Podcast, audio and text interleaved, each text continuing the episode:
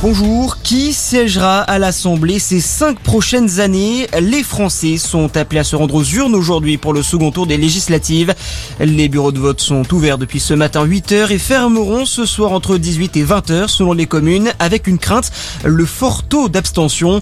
La semaine dernière, lors du premier tour, plus de 52% des électeurs ne sont pas allés voter. L'autre actualité aujourd'hui, c'est bien sûr cette canicule précoce qui touche la France dans le sud-ouest.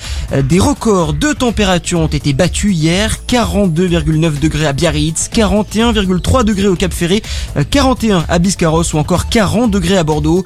Aujourd'hui, la canicule devrait régresser dans l'ouest, mais les fortes chaleurs se décalent vers l'est où le mercure pourrait atteindre les 38 degrés. Conséquence de ces fortes chaleurs, de nombreux incendies se sont déclarés en France, dont l'Aveyron par exemple. 380 hectares de végétation sont partis en fumée depuis vendredi. Près de 300 pompiers sont toujours aujourd'hui. Autre incendie, cette fois dans le Var. Un feu de végétation s'est déclaré dans le camp militaire de Canjuers après un tir militaire porté au cours d'un exercice. Les flammes ont détruit 600 hectares de végétation. Le feu était toujours en cours ce matin mais ne progressait plus selon les pompiers. Il reste toutefois sous surveillance active. Ce drame à présent dans le Calvados, un kitesurfer est mort hier après avoir été emporté par une forte rafale de vent.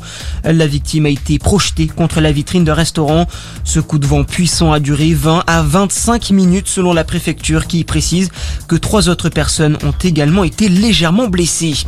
Et puis, clap de fin pour le festival du film d'animation d'Annecy. Le palmarès a été dévoilé hier et le cristal du long métrage a été attribué au film Le Petit Nicolas. Qu'est-ce qu'on attend pour être heureux? C'est la fin de ce flash. Merci de l'avoir suivi. Passez un excellent dimanche à notre écoute.